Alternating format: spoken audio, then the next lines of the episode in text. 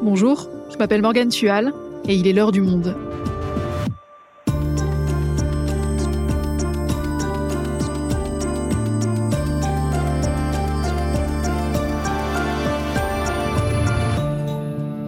Aujourd'hui, à quel point Vladimir Poutine peut-il compter sur Xi Jinping? Isolé sur la scène internationale, le maître du Kremlin a reçu en grande pompe son homologue chinois à Moscou le 20 mars pour une visite d'État de deux jours très scrutée par les dirigeants occidentaux.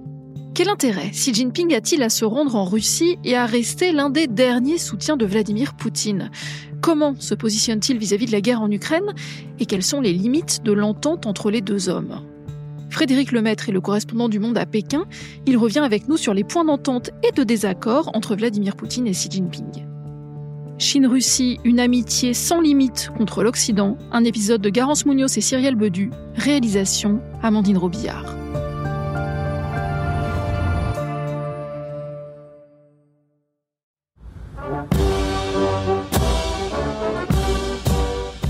Nous sommes le 20 mars, à Moscou le président chinois Xi Jinping descend de son avion. Sur le tarmac, il est reçu par le vice-premier ministre russe Dmitry Tchernichenko et par la garde d'honneur militaire. Puis il se met en route pour rencontrer son hôte, le président Vladimir Poutine, qui l'attend. Pour cette visite d'État de deux jours, le russe a mis les petits plats dans les grands pour accueillir son invité. Il faut dire que depuis le début de l'invasion de l'Ukraine par la Russie, les dirigeants étrangers ne se ruent pas à Moscou pour le rencontrer. Xi Jinping constitue une exception. Pas question donc d'utiliser la longue table blanche ovale de 6 mètres qui sépare d'habitude le président russe des dirigeants internationaux qu'il veut garder à distance. Cette fois, Vladimir Poutine a fait sortir une table ronde bien plus petite qui lui permet de s'asseoir juste à côté de son interlocuteur. D'autres démonstrations publiques d'entente s'enchaînent. Les deux hommes trinquent au champagne pour célébrer leur union. Et Xi Jinping affiche même son soutien à Vladimir Poutine pour la prochaine élection. Je sais qu'une élection présidentielle aura lieu dans notre pays l'année prochaine. Grâce à votre solide gestion, la Russie a réalisé ces dernières années des progrès significatifs vers le succès et la prospérité du pays. Je suis sûr que le peuple russe vous soutiendra fermement dans vos efforts bénéfiques.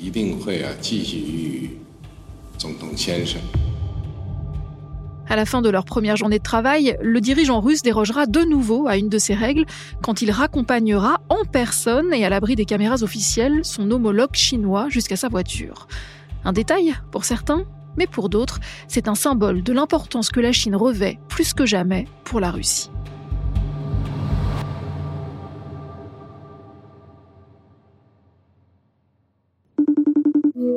Bonjour Frédéric, tu m'entends bien? Oui Morgane, très bien, merci. Frédéric, on va donc parler avec toi des relations entre la Chine et la Russie quelques jours après la visite d'État de Xi Jinping à Moscou. On l'a dit en introduction, les autres dirigeants internationaux ne se sont pas bousculés à la porte de Vladimir Poutine pour le soutenir depuis l'invasion de l'Ukraine. Alors, qu'est-ce que la venue de Xi Jinping en Russie représente pour Vladimir Poutine? Ah ben, je pense que ça représente beaucoup. C'est d'abord une bouffée d'oxygène pour lui. Comme tu l'as dit, euh, Poutine était plutôt isolé sur la scène internationale, surtout euh, depuis euh, que la Cour pénale internationale a lancé un mandat d'arrêt contre lui le 17 mars. Hein. Désormais, Poutine ne peut en théorie plus se rendre dans aucun des 123 pays qui reconnaissent la Cour pénale internationale dans le monde. Ça fait beaucoup. S'il y va, il risque de se faire arrêter. Donc Poutine apprécie d'autant plus euh, la venue de son homologue chinois que celui-ci a profité de sa visite à Moscou pour l'inviter à Pékin, sans doute à l'automne pour un sommet qui va célébrer le dixième anniversaire euh, du projet chinois des nouvelles routes de la soie. Donc ça va permettre à Poutine de quitter la Russie et de rencontrer des dizaines de chefs d'État et de gouvernement qui vont euh, se retrouver également en Chine à cette occasion, sans risquer de se faire arrêter. C'est même plutôt ironique quand on y pense, parce que la Russie s'est toujours montrée, en fait, plutôt réservée face aux routes de la soie. Et le président chinois a ouvertement soutenu la candidature de Vladimir Poutine pour la prochaine élection présidentielle russe. C'est surprenant ah ben, c'est surprenant à un double titre. La première, c'est que Vladimir Poutine n'avait pas dit qu'il était candidat à sa réélection. Donc, euh, ça, c'est quand même la première surprise. Et la deuxième, c'est que Xi Jinping n'arrête pas de reprocher aux Américains, notamment, de s'ingérer dans les affaires intérieures des autres pays. Donc là, il a fait exactement comme euh, ce qu'il reproche aux Américains face à un candidat qui n'est pas candidat. Donc, c'est plus qu'inhabituel. Alors, qu'est-ce que ça montre, euh, au-delà de l'anecdote? Ça montre que pour lui, euh, Poutine est vraiment le dirigeant idéal pour la Russie, qu'il souhaite le voir encore le plus longtemps possible au pouvoir. Alors, on peut se demander pourquoi. Ben parce que c'est un homme fort, comme lui, et à la tête d'une Russie euh, hostile aux Américains. Voilà, je pense que c'est tout l'enjeu de leur entente. Ils ne disent pas alliance, ils disent entente, ils disent amitié. Tout l'enjeu de cette visite qui a été très médiatisée, c'est montrer aux Occidentaux, et en particulier bon, à Washington, que la Chine et la Russie font front commun face à eux. Et avec Poutine, Xi veut être euh, non seulement un rempart contre le libéralisme et le mode de vie occidental, mais même euh, se battre contre le libéralisme. Hein. C'est pas seulement pour se protéger, c'est aussi il est très offensif. Et il sait donc qu'avec Vladimir Poutine, il a un partenaire sur lequel il peut compter dans sa bataille euh, contre l'Occident. Et alors concrètement, à quoi a abouti cette rencontre à Moscou? Qu'ont-ils décidé pour faire front face à l'Occident? Alors, ils ont signé plusieurs accords euh, économiques et stratégiques. On peut commencer par les accords euh, économiques.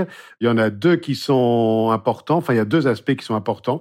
D'abord, l'utilisation du yuan euh, chinois dans les règlements financiers entre la Russie les pays d'Asie, d'Afrique et d'Amérique latine, ce qui veut dire que pour commercer avec euh, ces zones, la Russie ne va plus utiliser le rouble ou le, dollar américain, mais donc le yuan chinois, ce qui va accélérer ce qu'on appelle la dédollarisation bah, de l'économie euh, mondiale, hein, de l'économie russe, mais aussi plus globalement des échanges internationaux. Et puis deuxième accord, Poutine a dit qu'ils avaient signé un accord pour le lancement du grand projet de Moscou de construction d'un nouveau gazoduc euh, à travers euh, la Russie qui va vers la Chine, qui s'appelle Force de Sibérie 2, puisqu'il y a déjà un Force de Sibérie 1. Et donc il s'agira en priori, d'une priorité euh, pour Moscou. Ce gazoduc de 2600 km doit traverser la Mongolie, mais le dirigeant russe n'a toutefois pas donné de date pour son inauguration et bizarrement la Chine n'y est qu'à moitié favorable. Donc on va voir. Et sur le plan stratégique, qu'ont-ils signé? Alors là, ils ont signé une déclaration conjointe sur l'approfondissement du partenariat de coordination stratégique globale de l'ère nouvelle. C'est comme ça que ça s'appelle officiellement. Grosso modo, c'est un texte qui ressemble, en tout cas dans sa tonalité, à celui qu'avaient déjà signé en février 2022 Xi Jinping et Vladimir Poutine en marge des Jeux olympiques de Pékin. C'est un texte qui est largement anti-occidental. Les deux pays, euh, bon, ils affirment d'abord qu'il n'y a pas de démocratie supérieure et ils accusent les États-Unis de saper la sécurité internationale, notamment quand les États-Unis euh, accélèrent le déploiement de, de forces antimissiles dans plusieurs régions du monde. Donc ça, évidemment, ça inquiète beaucoup la Chine, mais également la Russie.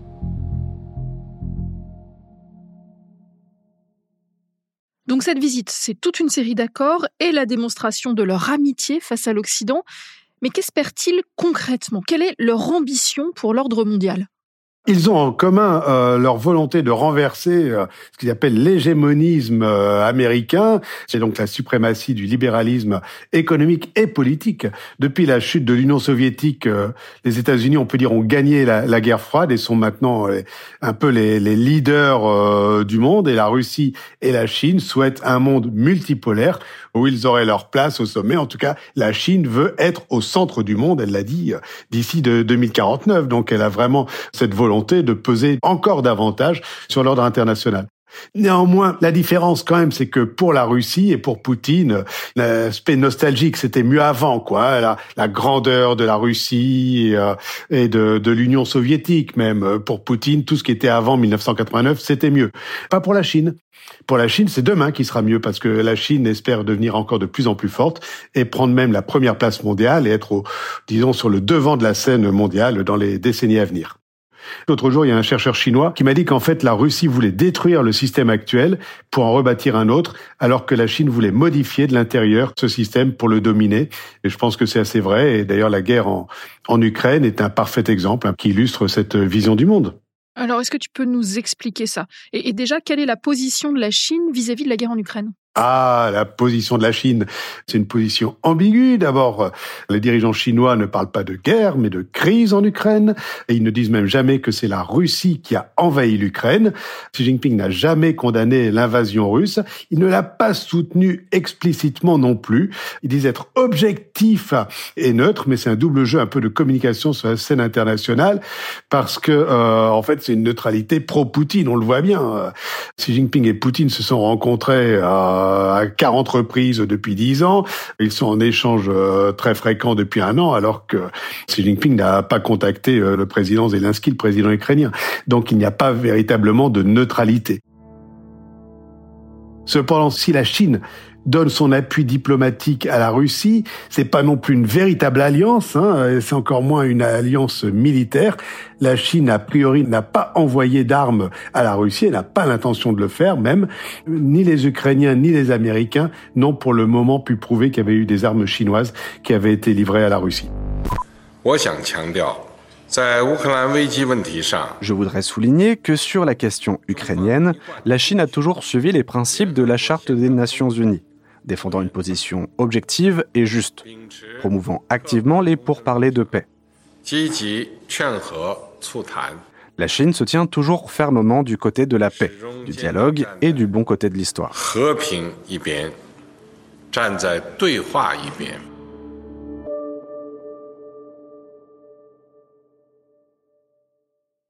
On vient d'entendre Xi Jinping. Qu'est-ce qu'il propose concrètement pour favoriser la paix? Concrètement, pas grand-chose, pour être franc. C'est ce que lui reprochent euh, les Occidentaux. Alors, le 24 février, donc un an exactement après le début de la crise ukrainienne, avec des guillemets, la Chine a publié une proposition pour un règlement politique de la crise ukrainienne. Il y avait 12 points qui, selon elle, devaient permettre de régler le conflit. Surtout le premier point, qui est le plus important, parle du respect de l'intégrité territoriale de tous les pays, Très bien. Donc on peut dire, ah ben, il critique la Russie, puisque la Russie ne respecte pas l'intégrité territoriale de l'Ukraine, mais non, pas explicitement. Et en fin de compte, quand on est ici à Pékin, on comprend que euh, quand elle écrit ce paragraphe, la Chine pense aussi, voire surtout, à Taïwan. Donc en disant ça, la, la Chine est en train de dire aux États-Unis, ah, vous parlez du respect de l'intégrité territoriale Très bien, c'est un argument que moi je pourrais aussi utiliser dans les temps à venir. Par ailleurs, ce plan de paix, qui n'en est pas vraiment un appel à un cessez-de-feu immédiat, mais comme il n'appelle pas au retrait des troupes russes d'Ukraine, ça veut simplement dire que s'il y avait un cessez-le-feu immédiat, la Russie euh, continuerait d'avoir une emprise sur à peu près 25% du territoire ukrainien. Mais la Chine ne parle jamais avec l'Ukraine? Si la Chine parle à l'Ukraine, d'ailleurs la Chine a des relations diplomatiques avec l'Ukraine. Hein. Il y a une ambassade d'Ukraine ici à Pékin et il y a une ambassade chinoise euh, à Kiev. Néanmoins, depuis un an, il y a très très peu d'échanges. Il n'y a eu, je crois, que deux échanges entre les ministres des Affaires étrangères des deux pays.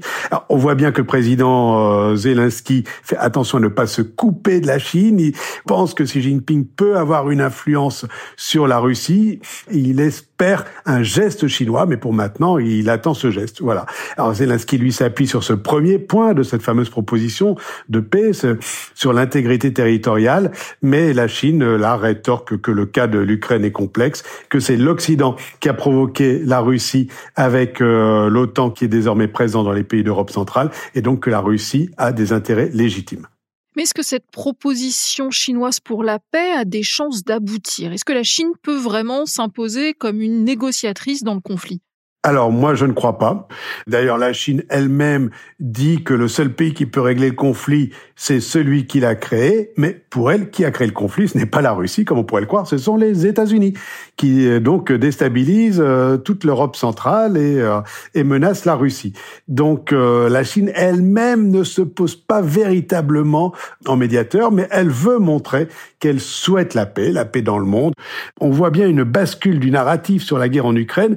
Paradoxalement, voilà, le, camp de la paix, c'est l'axe russo-chinois, et le camp de la guerre, c'est l'Occident et l'Ukraine, qui est un pion des Occidentaux, si on reprend la propagande chinoise. Vu d'Europe, c'est pas très crédible, mais je pense que la Chine veut surtout envoyer un message aux pays du Sud. Donc on pourrait peut-être imaginer une tentative de médiation de la Chine, du Brésil et euh, pourquoi pas de, de l'Inde dans ce conflit. Donc c'est quand même quelque chose à suivre.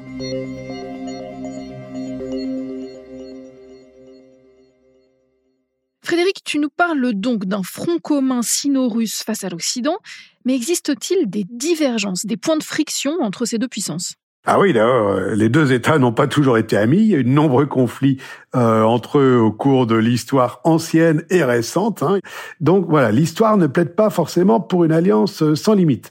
En plus, durant la période soviétique, L'URSS a fait office de père spirituel ou de mère spirituelle de la Chine. Le Parti communiste euh, d'Union soviétique était évidemment à l'origine du Parti communiste chinois dans les années 20. Et par ailleurs, c'est c'est l'Union soviétique qui a modernisé la Chine dans les années 50 jusqu'au début des années 60 où là, euh, Mao a coupé les relations car le grand frère euh, soviétique était considéré comme trop envahissant.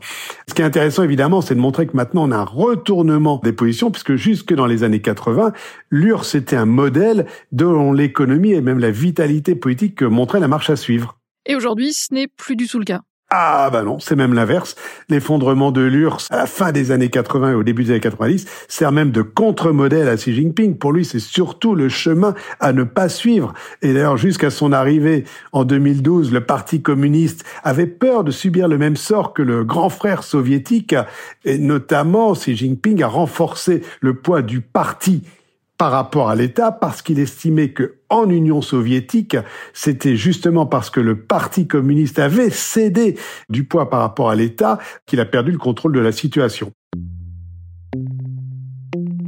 On peut dire en plus que jusqu'à présent, enfin en tout cas jusqu'il y a une dizaine d'années, les deux partenaires étaient à peu près à égalité économiquement, mais depuis, l'économie chinoise a fait un grand bond euh, en avant, c'est le cas de le dire, et maintenant, la Russie est même jalouse euh, du développement économique de la Chine. Vladimir Poutine l'a reconnu.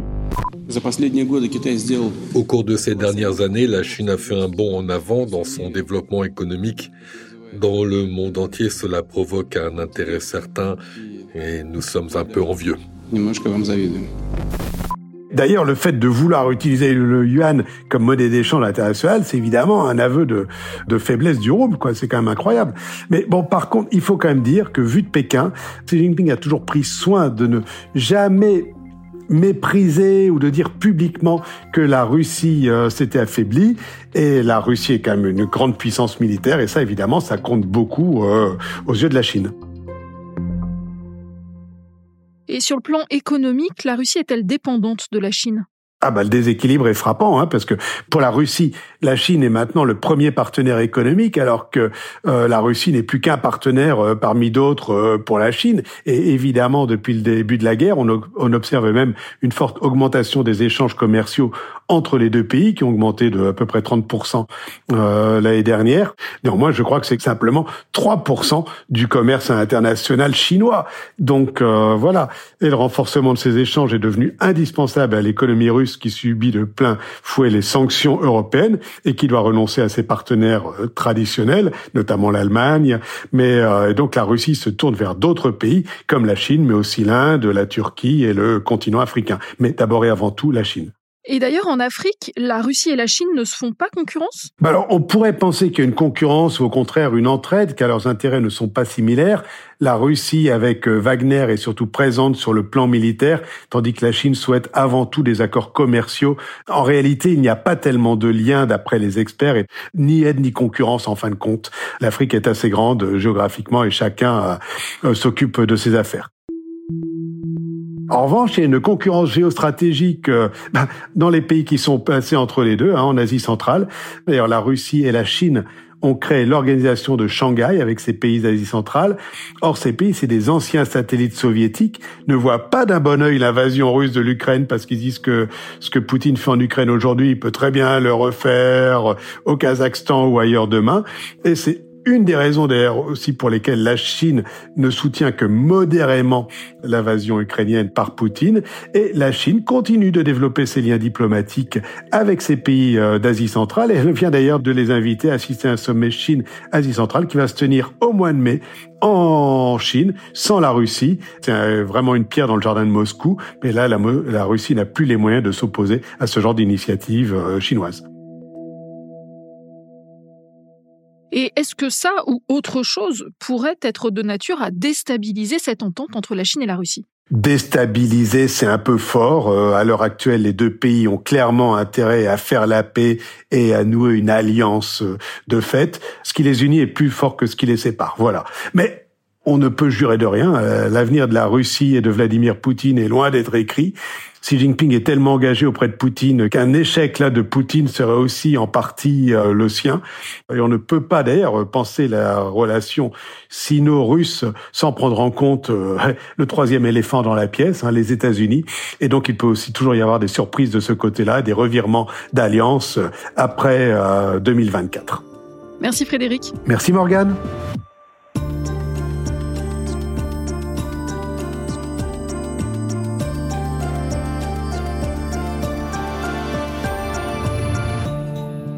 Et pour continuer à suivre l'actualité chinoise, retrouvez tous les articles de Frédéric Lemaître sur notre site lemonde.fr.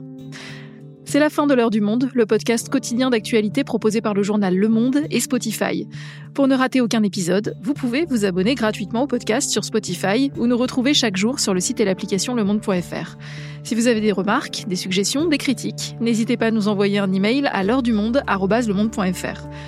L'heure du monde est publiée tous les matins du lundi au vendredi. On se retrouve donc très vite à bientôt